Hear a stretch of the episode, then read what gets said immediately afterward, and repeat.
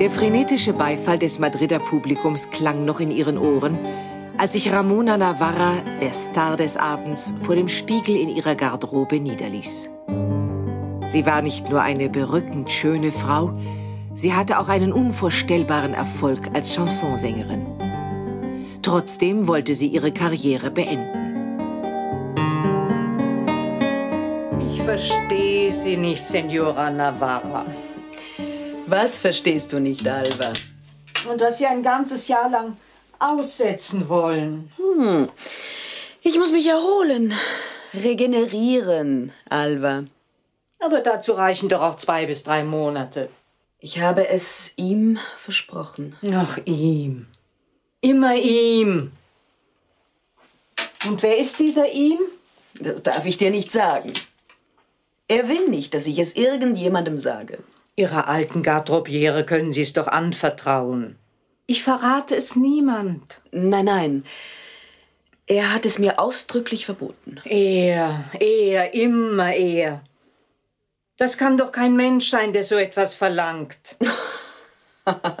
Aber Alva. Gut. Ich werde ihn fragen, ob ich es dir sagen darf. Ach, Senora Navarra. Alva, du musst doch nicht weinen. In einem Jahr sehen wir uns wieder.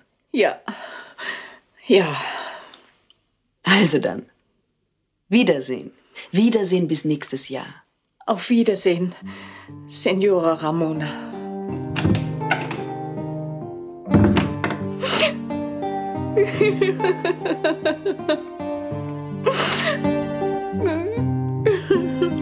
Alva weinte, denn sie spürte, dass es ein Abschied für immer war.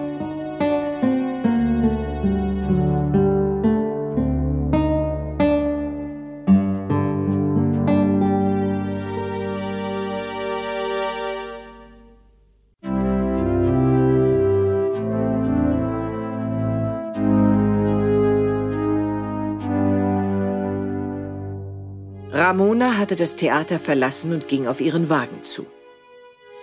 Als sie gerade die Wagentür öffnen wollte, trat aus dem Dunkel eine Gestalt auf sie zu. Ramona! Carlos, bist du verrückt? Was erschreckst du mich denn so? Ich bin doch jeden Abend hier gewesen. Ja, ja, ja. Ich war in Gedanken. Entschuldige bitte. Ich muss mit dir reden, Ramona. Wir haben doch schon alles beredet. Jetzt quäl mich doch nicht. Ramona! Willst du mir schon wieder einen Heiratsantrag machen? Warum nicht? Der 150.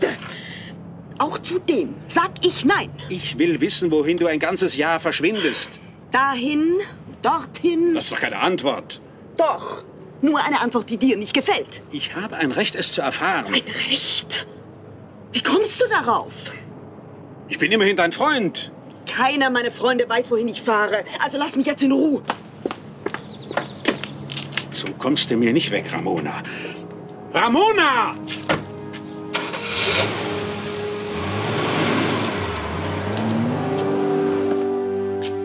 Carlos setzte sich in seinen Wagen und fuhr hinter Ramona her.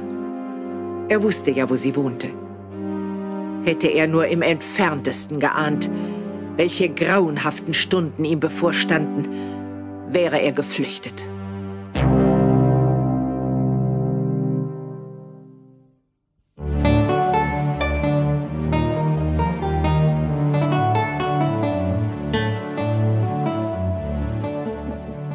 Ramona Navarra lebte in einer luxuriösen Villa in einer vornehmen Wohngegend Madrids.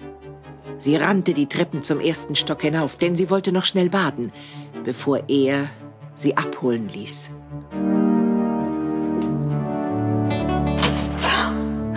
Ah, Sie sind schon da. Ja. Ich habe Sie nicht so früh erwartet. Nein. Nein? Ich wollte noch ein Bad nehmen. Bitte. Bitte. Ja. Würden Sie jetzt bitte das Zimmer verlassen? Ich möchte mich aus.